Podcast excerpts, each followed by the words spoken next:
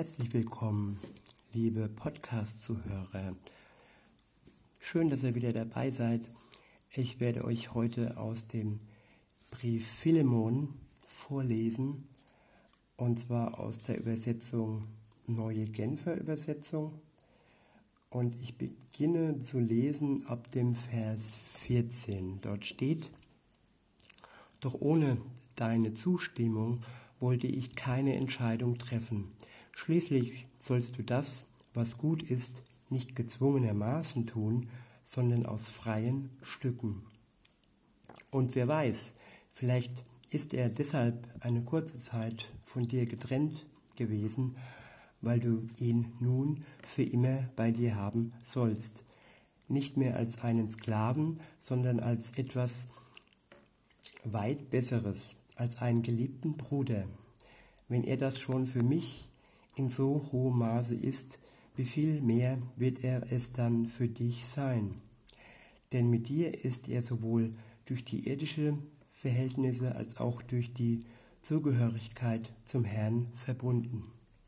Wenn du mich nun als deinen Gefährten und Mitarbeiter ansiehst, dann nimm Onemius so auf, wie du mich aufnehmen würdest.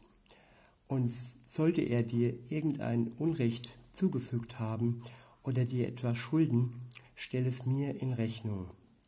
Ich, Paulus, werde die Schulden begleichen. Ich schreibe es hier mit eigener Hand. Eigentlich schuldest auch du mir etwas, nämlich dich selbst. Aber davon will ich jetzt nicht sprechen. Ja, lieber Bruder, lass mich ein Nutznießer deiner Liebe sein. Wir sind doch durch den Herrn miteinander verbunden. Erfülle mir meinen Herzenswunsch, tu es Christus zuliebe. Ich habe dir das alles im Vertrauen auf deine Einwilligung geschrieben, und ich bin sicher, du wirst sogar noch mehr tun als das, worum ich dich bitte. Gleichzeitig bitte ich dich auch, mir eine Unterkunft bereit zu halten, denn ich hoffe, dass eure Gebete erhört werden und Gott mir in seiner Gnade ein Wiedersehen mit euch schenkt. Jetzt werde ich nochmal die Verse vorlesen, Vers für Vers, und euch meine Gedanken dazu sagen. Doch ohne deine Zustimmung wollte ich keine Entscheidung treffen. Schließlich sollst du das, was gut ist, nicht gezwungenermaßen tun, sondern aus freien Stücken. Das ist ein Kennzeichen jedes Christens, dass er nichts aus Zwang verlangt, weil ihm selbst auch nichts aufgezwungen wurde.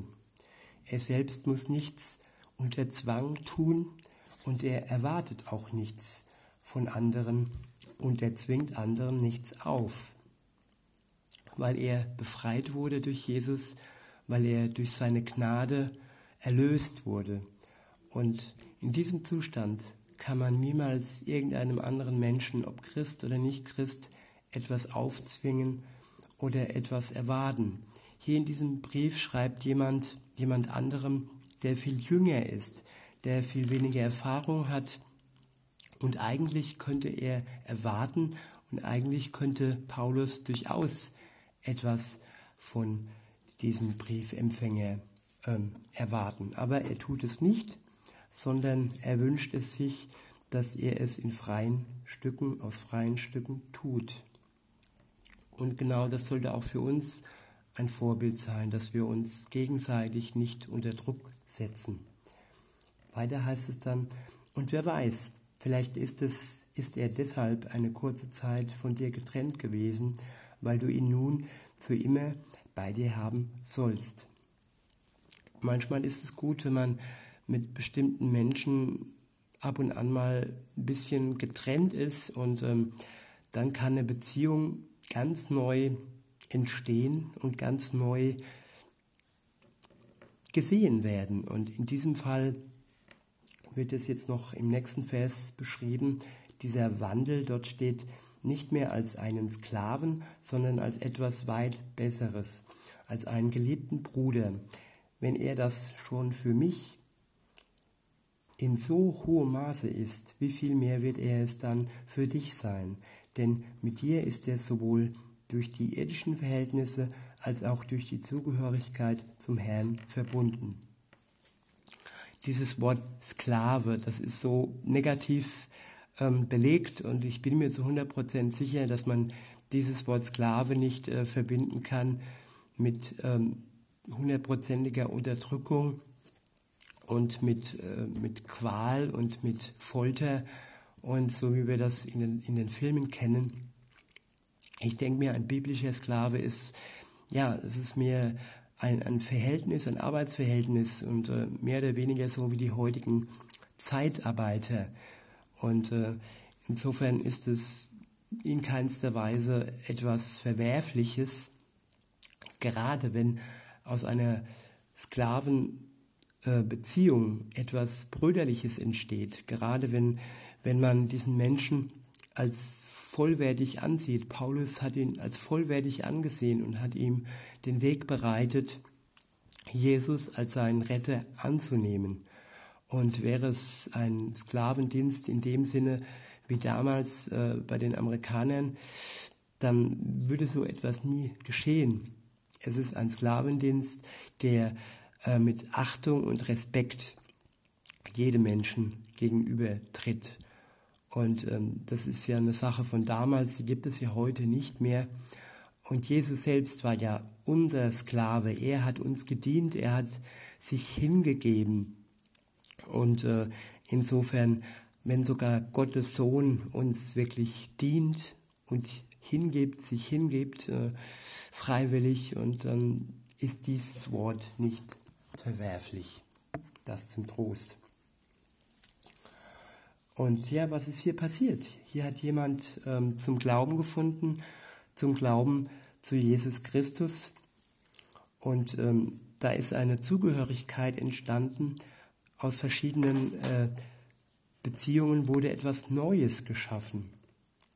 Und das ist jetzt das, was jetzt Paulus dem Briefempfänger ähm, ans, ans Herz legt, praktisch, dass er diesen Menschen als Bruder aufnimmt und ähm, nicht mehr als Sklaven. Und weiter geht's im Vers 17. Wenn du mich nun als deinen Gefährten und Mitarbeiter ansiehst, dann nimm Onesimus so auf, wie du mich aufnehmen würdest.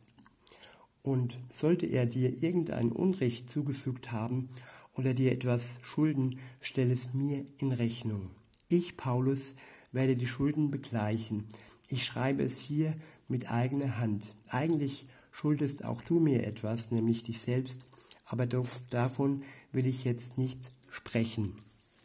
Schulden, das ist eine Sache, Jesus und Gott in seinem Sohn hat unsere Schulden getilgt.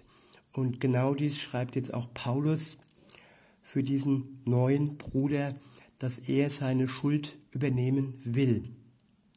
Und Schuld sollte nie für uns ein Problem sein, dass wir uns gegenseitig lange irgendwas aufrechnen und äh, man sollte schon irgendwann, spätestens nach sieben Jahren, so sagt es die Bibel, die Schulden des anderen tilgen und die Schulden des anderen nicht mehr aufrechnen.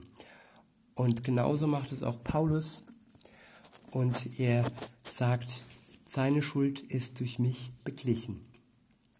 Weiter, weiter geht's in Vers 20, da heißt es, ja, lieber Bruder, lass mich ein Nutznießer deiner Liebe sein. Wir sind doch durch den Herrn miteinander verbunden.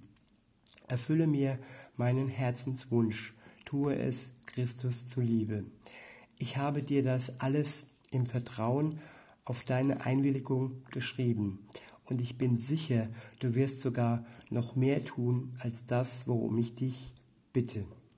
Gleichzeitig bitte ich dich auch, mir eine Unterkunft bereit zu halten, denn ich hoffe, dass euer, eure Gebete erhört werden und Gott mir in seiner Gnade ein Wiedersehen mit euch schenkt. Welch wunderbare Gemeinschaft, wenn man sich gegenseitig um etwas bitten kann und sich gewiss sein kann, dass der andere, der andere es aus Liebe tut und nicht so, wie es bei uns Menschen hier oft äh, ist, eine Hand wäscht die andere. Das hat mit Liebe eigentlich gar nichts zu tun und dieser, dieser Geschenkzwang zu Geburtstag, zu Weihnachten, Ostern und, und, und, das hat mit Liebe auch nicht immer was zu tun. Und hier ist die Rede von einer Gemeinschaft, die wirklich mit Liebe, äh, von Liebe bestimmt ist und von Liebe durchflutet ist und ohne Zwang, einfach aus einer Freiwilligkeit heraus und einfach aus dem Zustand heraus, dass man von Jesus erlöst wurde und ähm, einfach dieses Glück mit anderen teilt. Und in diesem Sinne wünsche ich euch einen schönen Tag und sage bis denne.